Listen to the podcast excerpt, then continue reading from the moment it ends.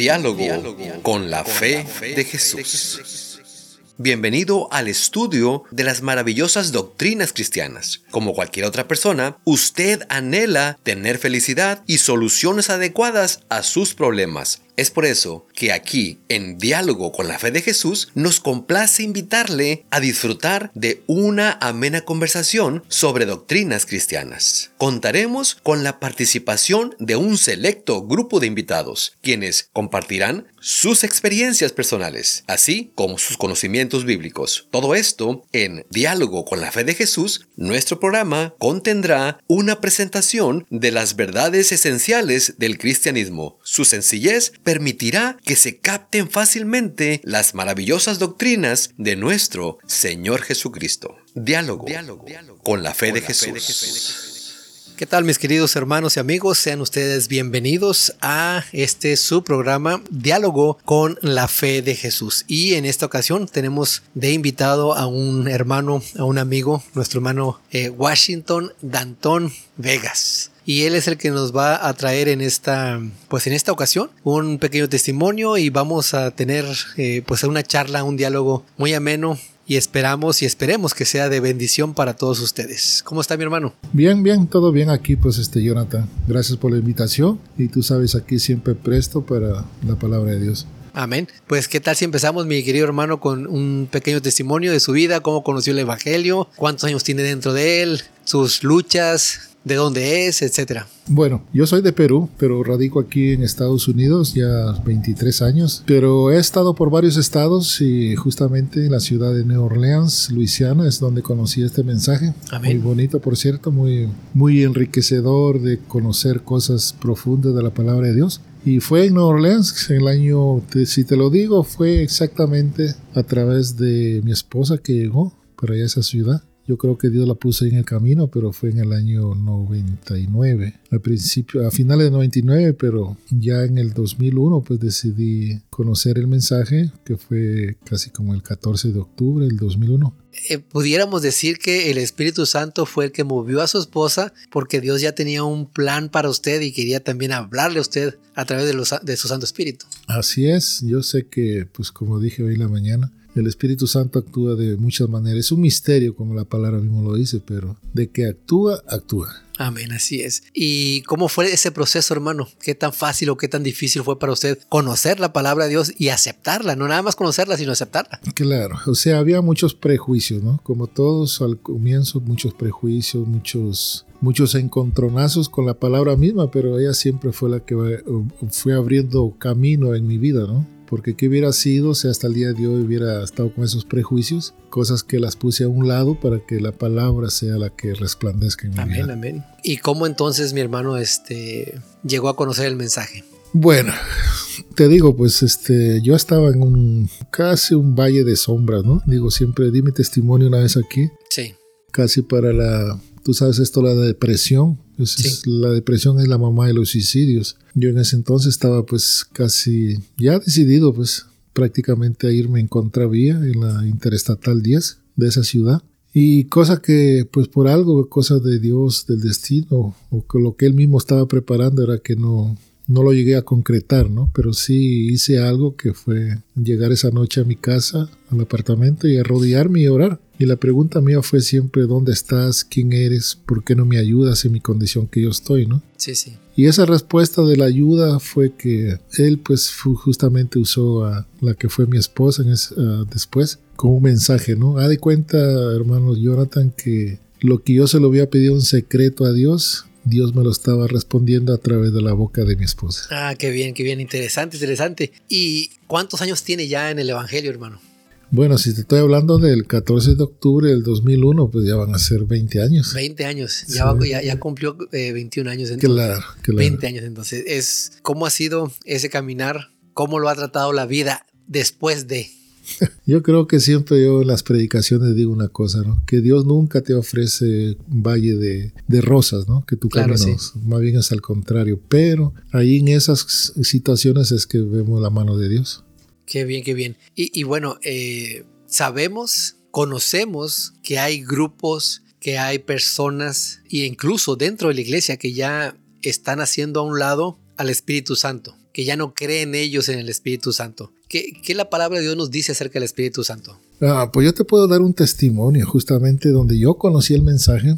ah, después se llama, son los que le llaman los unitarios ahí okay. en la iglesia y justamente el pastor. Y a mí me sorprendió porque yo justamente salí de Luisiana un año hacia la Florida y cuando regresé me encontré con ese problema, ¿no? Sí, sí, sí cuando, el todo, cuando en sí la Biblia habla todo del Espíritu Santo, ¿no? Casi libro de hechos y... Pero qué raro que esa gente pues hayan sido insinuadas a no creer en el Espíritu Santo, ¿no? Entonces este es parte de la deidad, ¿no? Así es. Y recuerdo una cosa, hermano Jonathan, que nosotros en la iglesia específicamente enseñamos deidad, no enseñamos trinidad. Sí, que es Entonces enseñamos, un claro, diferente, sí, claro. claro. Entonces la deidad está ahí. Sí.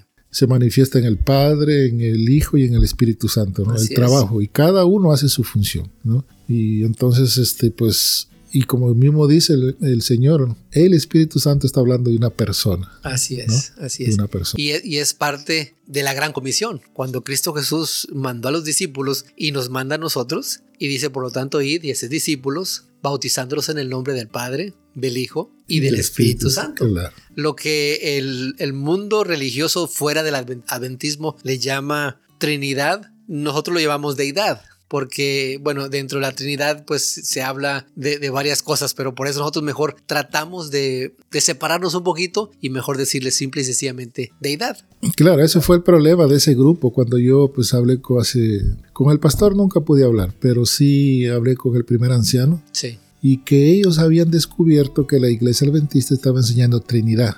Mm. Esa fue la respuesta. Pero yo le digo, un momentito, hermano, eso nunca se ha enseñado en la iglesia. Sí, sí, sí. La iglesia ha enseñado deidad, Claro. que esa claro. es la parte importante, ¿no? Claro, en él pues poco, muy débil en el estudio, en, en las partes, entonces fue que se separaron, ¿no? Y casi fueron desfraternizados de la iglesia, ¿no? Y, y bueno, tal vez porque si, si se viene de un, de un contexto no adventista, vamos a decir católico, de otra religión. Pues están acostumbrados a decir Trinidad, ¿verdad? Claro. Uno, uno, por ejemplo, adventista, dentro del Evangelio, pues tratamos de siempre hacer esa diferencia Claro. para que la gente diga, ah, están predicando de la, de la Trinidad. Y eso es importante, ¿sabes, Jonathan? Porque ahí nosotros sacamos en conclusión del trabajo y la función de, de cada parte de la de- deidad, ¿no? Y eso nos compete a nosotros como estudiosos de la Biblia, ¿no? Y también para enseñar, porque si esta mañana yo estaba hablando de los dones, quiere decir que Dios te capacita en tu función que tú quieras ser, ¿no? Un evangelista, un apóstol, un profeta, pero dejarte guiar por, en este caso ya por el Espíritu Santo, ¿no? Ahora, cuando usted estaba eh,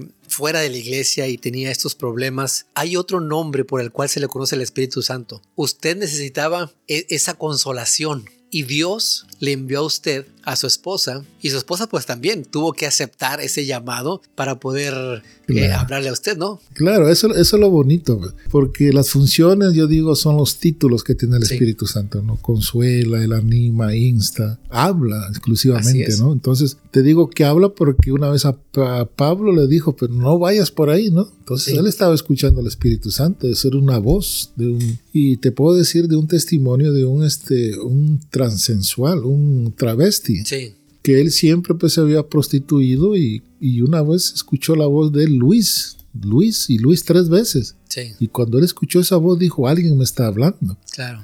Y él después da su testimonio por qué dejó todo eso, porque el Señor le había hablado con su nombre. Y a pesar de que él había tenido, pues en ese círculo que estaba vicioso, otro nombre pues, de mujer, ¿no? Pero en realidad era un hombre. Cuando entendió eso, dijo, no, el Espíritu Santo me ha hablado. dice. O sea que también pudiéramos decir que nuestro Dios es un Dios personal. Amén, claro Sí, que sí. nos conoce por nombre. No. Dice la palabra de Dios que conoce hasta el, al último Sí, cabello imagínate. que tengamos. Él dice dónde vives, en la calle tal, del color y todo. ¿no? Y, y fíjese cómo dice aquí, por ejemplo, Juan 15, 26. Ujú. Pero cuando venga el consolador, que era lo que usted necesitaba, consuelo para su vida en el momento que estaba usted pasando, Claro. a quien yo os enviaré, estas son palabras de Cristo Jesús, del Padre, el Espíritu de verdad, el cual procede del Padre, Él dará testimonio acerca de mí. O sea que. Dios nos envía su Santo Espíritu para dar testimonio de Cristo Jesús y para dar testimonio, por supuesto, del Padre. Claro, eso es, es- es así, hermano. Porque si desvinculamos a este, pues a esta persona de- del Espíritu Santo, entonces ¿quién nos va a hablar? ¿No? Si en este caso, si ya no hablaría el Espíritu Santo, ¿quién nos va a hablar? Ahora, usted habló en la mañana y estaba hablando acerca del espíritu de profecía y hablaba acerca de que muchas otras religiones dicen que lo tienen, pero ¿hacia dónde nos lleva? También habló de eso, pero como estamos ahorita en un, programa diferente,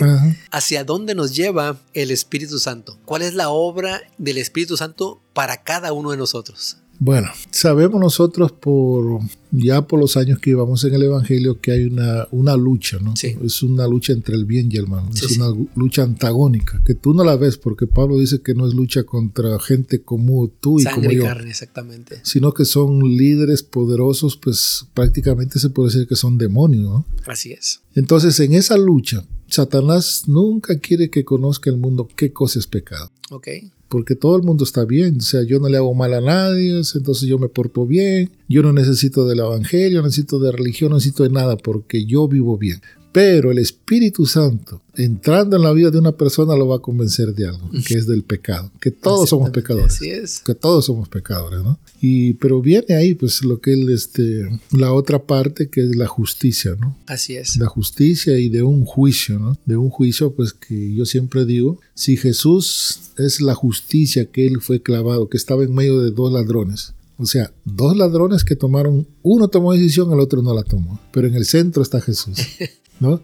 Y en la mañana estudiábamos acerca de eso. ¿Qué es lo que pide Jehová de ti? Que tengas justicia, misericordia y por supuesto que te que, vayas hacia él. E, e, es interesante cómo el espíritu el espíritu de Dios pues nos guía a la verdad.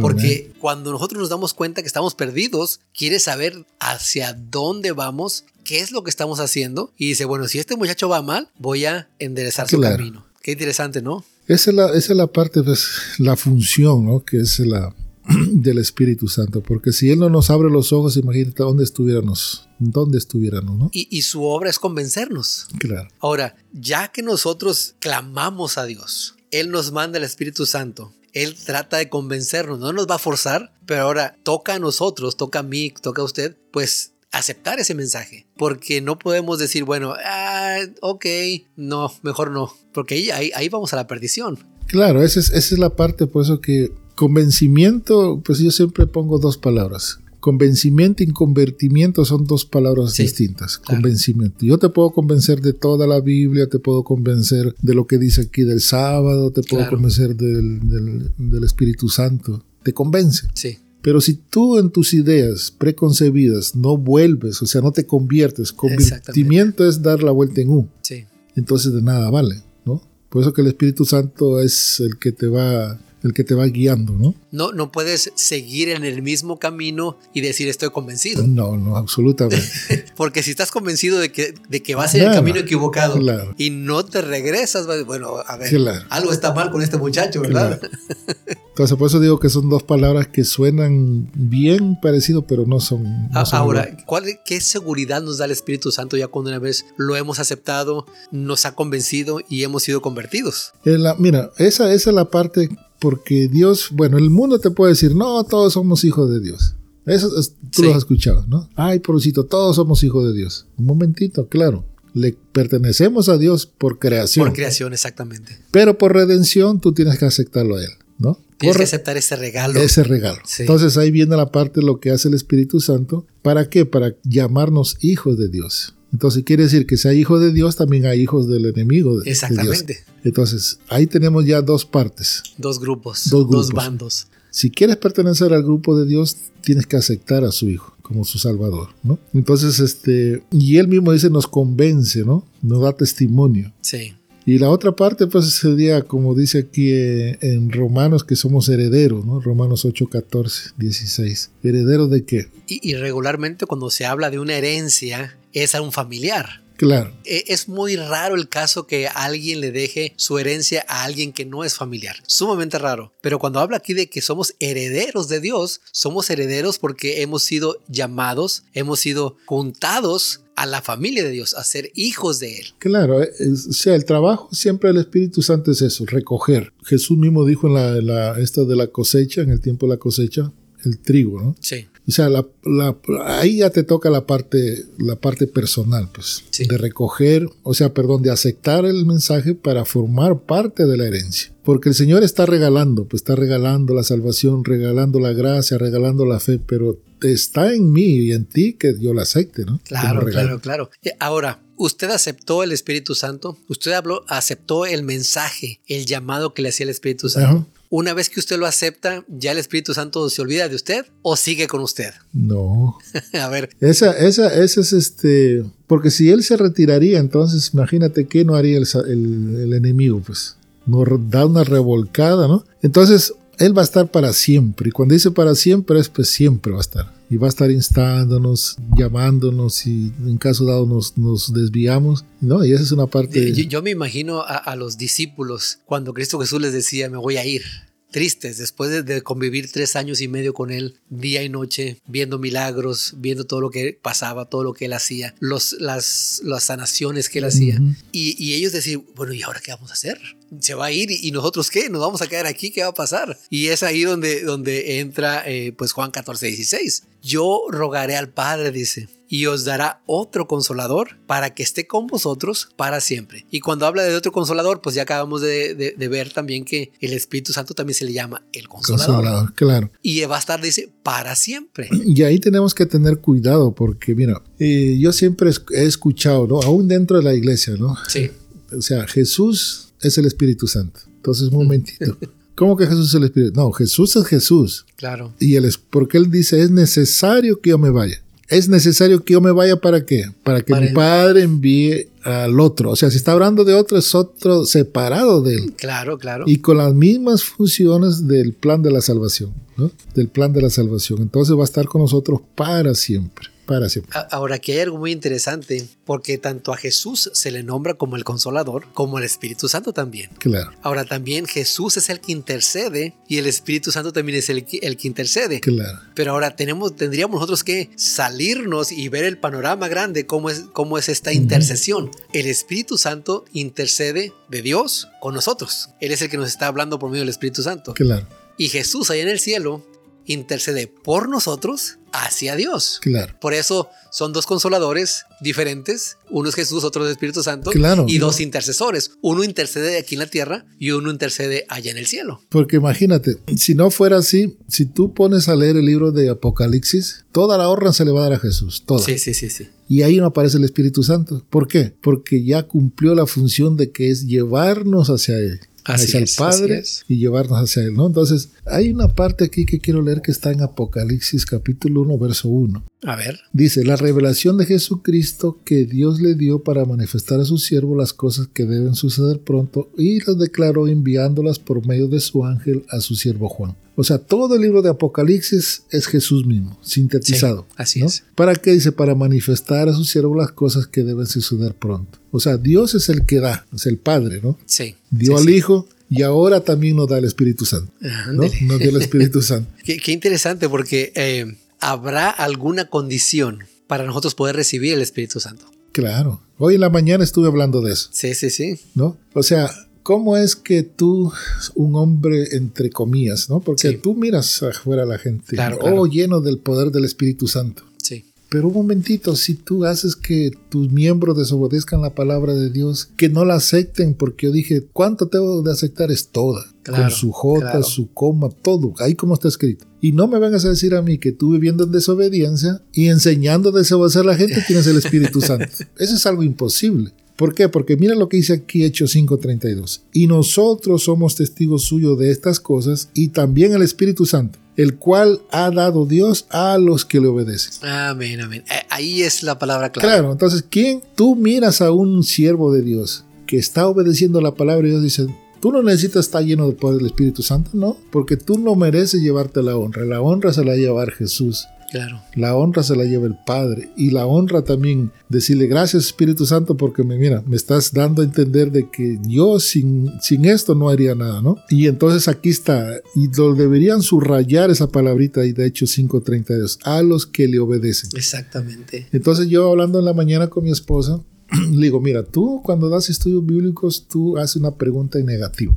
¿Por qué razón haces una pregunta en negativo? Porque la misma persona lo va a responder en afirmativo. Sí. Entonces yo le digo así, ok, o sea que tú viviendo desobediencia vas a tener el Espíritu Santo, ¿verdad que no? Entonces se quedan pensando, ¿no? y entonces van aquí al pasaje este y dicen, no, no es a los que desobedecen, es a los que obedecen. obedecen. Exactamente. Ahora entonces, ¿cuánto debo obedecer la palabra de Dios? Todo. Todo. Exactamente, todo. Ahora, hay algo interesante también en esto cuando nosotros recibimos el Espíritu Santo y, este Cristo Jesús lo, lo, dijo en una parábola que llega el Espíritu Santo, saca al que tenemos dentro, que es un espíritu de maldad, por supuesto, limpia todo por dentro pero no podemos quedar vacíos por dentro. Claro. Claro que no es, no es una labor fácil porque muchas veces mm, yo creo que le ha tocado a usted, me ha tocado a mí cuando vamos a lavar, por ejemplo, platos en la casa o un sartén que se ha utilizado con, con mucha grasa y se ha cocinado muchas cosas. Cuando se queda ahí por mucho tiempo ese sartén, es más difícil quitarle la mugre. Entonces, igual con nosotros, cuando tenemos mucho tiempo con la maldad dentro de nosotros, pues es un poquito más difícil para el Espíritu Santo quitarnos esa mugre. Pero una vez que Él quita toda esa mugre, no podemos dejarlo así nuestro cuarto sin nada. Claro. ¿Qué es lo que el Espíritu Santo nos va a dar entonces? Bueno, como tú dijiste, dijiste una, una palabra bien, bien cierta. No se puede quedar vacío. Se tiene que mostrar algo, ¿no? Si, si tú caminas, como dije, pues el Señor te enseña a caminar con Él. Y conocerlo a Él es prácticamente Jesús dice vivía con ese espíritu, ¿no? Entonces aquí dice con fruto de gozo, de paz, paciencia, benignidad, bondad, fe, mansedumbre, templanzas, contra tales cosas no hay ley. Estoy leyendo Gálatas 5, 22 al 26. Entonces todo eso tiene que entrar en el corazón del, del, que acepta a Jesús, ¿no? Y eso lo hace el Espíritu Santo. Ahora, yo nomás quería recalcar solamente una palabrita, que son dos letras, fe. Fe. Yo le puedo decir a todos mis hermanos, ¿no? Mira, ¿tú tienes confianza en la palabra de Dios? Pues van a decir que sí. Ahora, si yo le digo, tú tienes fe en lo que dice aquí, ahí cambia la cosa. Sí, sí, claro. ¿Por qué? Porque también hay presunción de fe, ¿no? La presunción de fe son cosas vacías. Pero si ponemos toda la fe en la palabra de Dios, que así como está escrito yo la debo aceptar, entonces en realidad creo en lo que el Señor dice, ¿no? Y, y, fíjese lo que son las cosas, hermano, porque todo, todo este tema que estamos hablando, conversando en este momento, viene a la mente, ahorita usted dijo una palabra también, tenemos que mostrar. Mm. Pero ahora, ese mostrar tiene que ser sincero. Claro. Tiene que ser verdadero. No podemos mostrar algo que no somos. Así es. Y, y, su esposa en la mañana contó una historia acerca de esta reina que llega ante Salomón y le enseña dos flores, una verdadera y una falsa. y, y, le pregunta cuál es verdadera y cuál es falsa. Entonces solamente hasta que algo natural que en este caso fue una abejita, fue y se paró en la... la. Que, ese animalito no lo puedes engañar, se, se, paró en, la verdadera flor. Igual nosotros. Nosotros cuando mostramos, y lo voy a decir entre comillas, que somos amorosos, tiene que ser un amor natural de nosotros. Porque si, si mostramos un amor falso, la gente no es, voy a decir una palabra tal vez un poquito fuerte, no es tonta. Claro. Se va a dar cuenta que, bueno, ok, me muestra amor, me muestra cariño y todo, pero tal vez... Interés crea. Sí, sí, sí, tal vez voy a fijarme en ella y ya cuando tú no la estás viendo, esa, esa persona, por otro lado, es, es mala. Y dice, a ver, esta persona me muestra amor aquí, pero con aquellas es malas, hay algo, algo no está bien aquí. Lo que debemos aprender de eso del amor es, son los niños. Sí. Yo siempre, pues en mis predicaciones siempre he hablado de esto del amor. Y yo lo puedo mirar en mis, en mis hijas, ¿no? Las gemelas.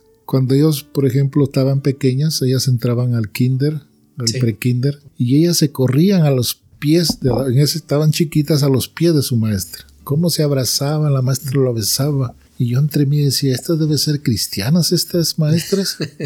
Todo lo diferente con la maestra de la escuela sabática. Yo no quiero ir ahí, papá, yo no quiero entrar ahí yo. ¿Pero por qué? ¿Cuál era la diferencia? El amor que le profesaban. Claro, o sea, los niños no los puedes engañar. Claro, claro, claro. No los puedes engañar. Entonces, el afecto se da, pues si los niños se repelen a alguien que no, que no muestre ese amor sincero, ¿no? Claro, y, y, vemos mucho, este, no nada más en la iglesia, sino en otras partes, ahorita lo acaba de mencionar usted, en la escuela, cómo los niños pues aceptan y sienten quién realmente lo está queriendo. E, en su inocencia saben realmente quién nos está queriendo. Claro, mira, por ejemplo, nosotros sabemos que en el cielo nos vamos a llevar sorpresas. Así es. Nos vamos a llevar sorpresas. Entonces, a ellos no han llevado títulos de estudios uh, bíblicos, no se han bautizado, no han hecho nada, pero van a estar en el cielo. Así es. Entonces, ¿por qué razón? Porque ellos han mostrado el amor. Así es. Dice que aquí que el, el amor borra multitudes de pecados. Entonces, gente que nunca, pero va a estar allá. Entonces gente que no se ha comprometido ni con religión, ni con salvación, ni con nada, pero van a estar allá. Sí, incluso que, o sea, que no llegaron a conocer, no llegaron a, tener esa, ese, ese tener que decidir. Pero que su amor, su, su naturaleza los hacía que hicieran buenas cosas. Claro, claro. Entonces eso, eso es lo, lo bonito, ¿no? De esto.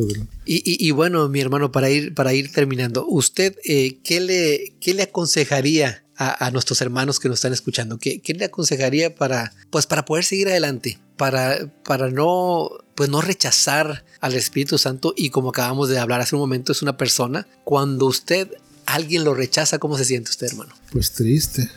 entonces pudiéramos decir que también el Espíritu Santo se entristece. Claro, por eso digo que es una persona, porque si fuera un, un, ente, una energía, o sea, tú no lo puedes entristecer porque pues una energía no siente nada, ¿no? Pero como tanto dije al principio, es una persona porque lleva un título, el Espíritu Santo, entonces también se entristece, ¿no? Se entristece, pues le da pena, ¿no? ¿Y cuántas veces lo entristecemos, ¿no?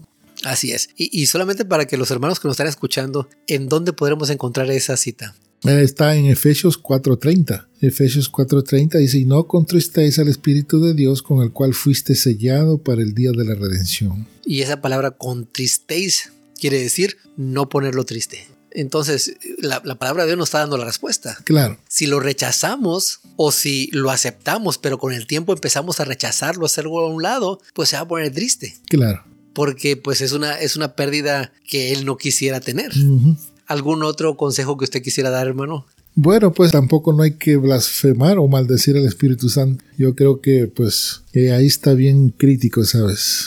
La, palabra de Dios nos dice que, todo pecado o toda ofensa o toda blasfema nos será perdonada, menos la que es contra el Espíritu Santo. Ahora, ¿será acaso que alguno de nosotros o alguien ya haya pecado contra el Espíritu Santo de tal manera que ya no pueda ser perdonado? Yo creo que la gracia de Dios está al alcance, ¿no? Amén. Que está al alcance. Pero si Él nos sigue hablando, nos sigue instando, nos sigue llamando, entonces si ya dejamos de hacer caso, ¿quién más nos va a hablar? Sería la pregunta, ¿no? Y, es algo interesante y también es tan fácil, pero al mismo tiempo tan difícil de entender mientras uno siga a lo que yo le llamo, y, siempre cuando predico trato de explicarlo de esa manera, el Espíritu Santo es a lo que nosotros llamamos la conciencia. Y mientras a nosotros nos siga remordiendo esa conciencia, quiere decir que seguimos escuchando al Espíritu Santo. Amén. Y eso, lo dice, eso lo dice la Escritura. Sí, sí, claro lo dice bien claro. El día que ya no escuchemos, el día que ya nuestro corazón esté duro, que nuestra conciencia también ya no tengamos ese, ese de, ay, me siento mal por eso que hice. Ahí es donde estamos pecando contra el Espíritu Santo porque ya no lo estamos escuchando. Claro, es lo triste, ¿no? Lo triste, pero eso es la, la realidad. Y si uno no tiene el Espíritu Santo todavía, pues hay que pedirlo. Hay que pedirlo. El, el, que, no, el que no habla, no se le escucha, ¿verdad? Claro, Dice, eh, para ir terminando, Lucas 11:13, pues si vosotros siendo malos sabéis dar buenas dádivas a vuestros hijos, ¿cuánto más vuestro Padre Celestial dará el Espíritu Santo a los que se lo pidan? O sea que mm, alguna persona que nos esté escuchando ahorita y que crea que Dios no puede dar el Espíritu Santo, que Dios no lo puede perdonar, que Dios no le puede mandar al Espíritu Santo para que lo limpie por dentro. Dice aquí en Lucas 11:13, si nosotros siendo malos damos buenas dádivas, tanto más Dios, él, si nosotros le pedimos al Espíritu Santo, Él nos los va a dar. Es lo que dije esta mañana. O sea, la deidad en sí, ya juntando aquí el Padre, el Hijo, el Espíritu Santo. O sea, no hace acepción de personas. Así es. No lo hace, jamás. Simplemente está pues el, que, como aquí dice, ¿no? Pablo, este, Lucas está diciendo pues que nosotros debemos pedirlo, ¿no? Claro. Y una parte Pablo dice con gemidos indecibles, ¿no? Mm. Desearlo, ¿no? Sí desearlo para que pues Dios nos selle y estar sellados con Él pues es prácticamente vivir en obediencia, ¿no? Mm, así es. Pues qué, interesante hermano, qué interesante realmente le, le, agradezco mucho y seguramente muchas personas también le van a agradecer el, el haberse dado tiempo para estar aquí con nosotros y platicar un poquito acerca de su testimonio, cómo el Espíritu Santo le habló, cómo usted lo escuchó, cómo usted se ha dejado guiar y cómo aún siendo un cristiano de 20 años, sigue escuchando la voz del Espíritu Santo y sigue pues dejando que lo guíe. Claro. Es lo que yo siempre dije, pues hoy en la mañana, viniendo para acá con una oscuridad, pero O sea, manejar de noche o de madrugada, pues antes de que el sol aparezca siempre hay peligros en la carretera. Sí. Y pues con lluvia más aún se pone en peligro. ¿no? Claro, claro, claro. Eh, yo tengo un tema que se llama Volando a ciegas. Ok. Volando a ciegas. Se trata después de una- del avión que se estrelló ahí en Perú y pues prácticamente todos los controles, perdió los controles aerostáticos porque simplemente le pusieron unas cintas en los, en los sensores del avión que están abajo en la panza. Sí. Y cuando despegó el avión de, de Lima hacia Santiago de Chile, pues perdió todo contacto con la torre de control. O mejor dicho, todo lo que era el sistema aeronáutico, Sí, ¿no? Pero la sí. voz sí la escuchaban. Ok, ok. La voz de los, de los, del- de, la torre control. Y da casualidad que dando vuelta para regresar, pues perdió control y cayó al agua, ¿no? Entonces, haciendo la investigación, ellos dejaron la conclusión de que ese avión simplemente podía haber llegado de regreso al aeropuerto, era simplemente dejándose guiar por la torre control Mm, hubieran apagado la computadora porque le mandaban señales que no estaban en que no concordancia estaban correctas, correctas, entonces este, se, se precipitaron a tierra, ¿no? También puede ser lo mismo, ¿no? En el mundo que estamos viviendo, oscuro, de pecado, de muerte, destrucción, pero la voz, la voz que nos sigue hablando, ¿no? Para llevarnos a puerto seguro. O sea que ese accidente por error humano Ajá. de no querer escuchar a alguien que sí podía ver, que sí podía guiarlo, Claro. lo podía haber salvado. Claro. Y lo mismo sucede como acaba, acaba de decir usted. Alguien que sí sabe, alguien que ya estuvo aquí, que pudo vencer a Amén. Satanás, que es Cristo Jesús, Amén. y que nos guía a través de su Santo Espíritu. Si nos perdemos, no va a ser por culpa de Él, Ujú. va a ser por culpa de nosotros. Claro. Bueno, pues mi hermano, pues muchísimas gracias nuevamente. Que Dios me lo bendiga y, y a los hermanos que nos están escuchando, los amigos, pues eh, los esperamos el próximo programa, esperando que hayan disfrutado, esperando que haya sido de bendición y pues hasta la próxima.